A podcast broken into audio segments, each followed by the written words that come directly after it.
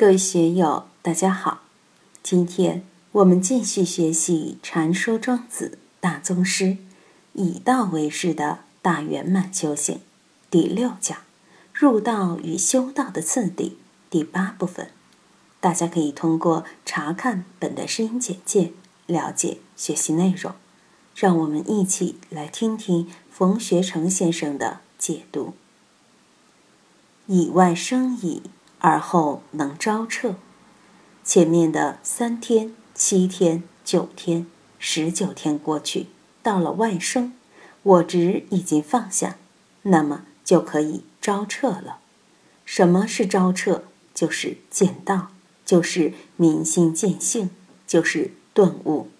禅宗里面说：“一灯能灭千年暗。”这间房子一千年没有灯光，只要把灯光一点起来。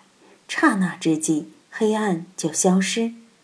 招彻，早上太阳一出来就没有黑暗了。明心见性，实际上也有这样的感觉。顿悟就像黑暗之中一丝阳光突然透进来。禅宗里面讲开悟，经常说打破七统。七统里面原本是无尽的黑暗，七统一破，光明就进来了。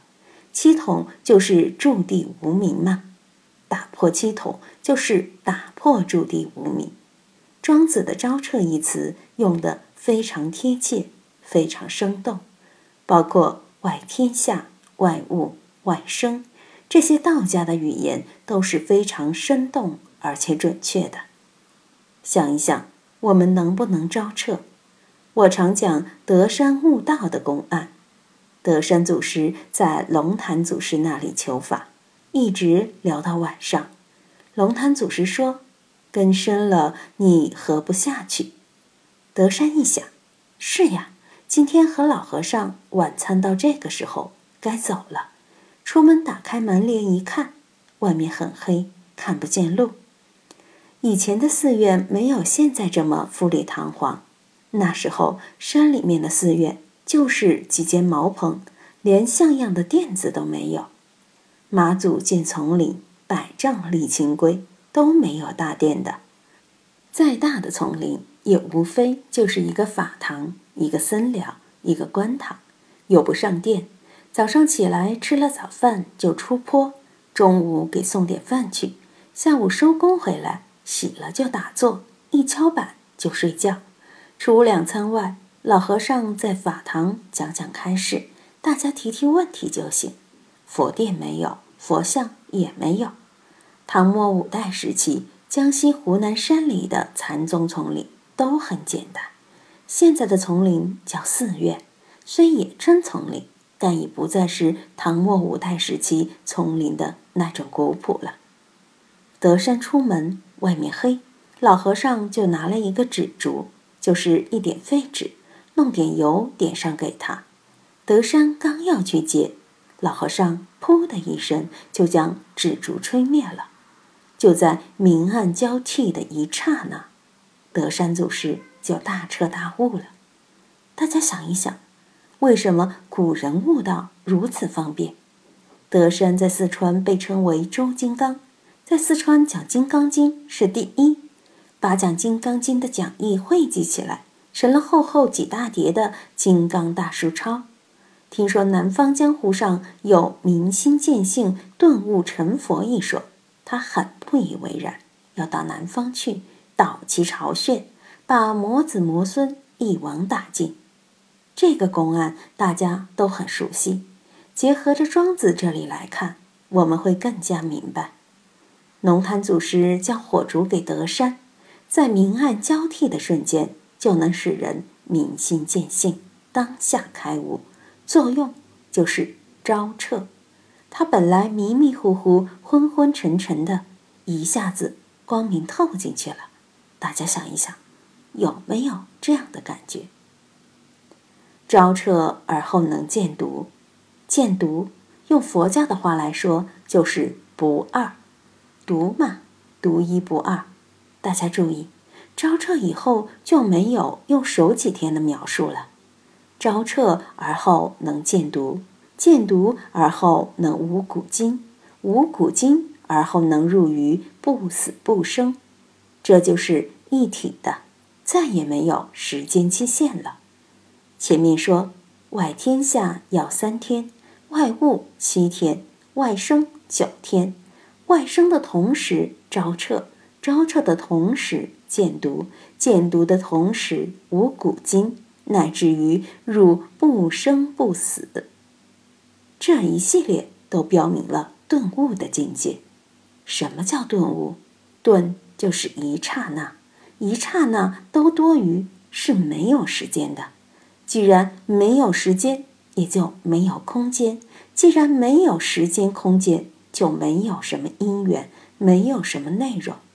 大家要注意我对顿悟的说法：没有时间，没有空间，没有内容。既然没有内容，那就是空。这个空既是灵动的，又是明了的。明了什么？见独而不二。既然时间、空间、内容都没有，哪里去找二？当体空灵而已。悟的时候，真正见到的时候，用德山祖师的话说，那是虚而灵，空而妙的，并不是我闭关打坐，一个大光明涌现起来就是见到，那是发神经的说法，哪有那个事？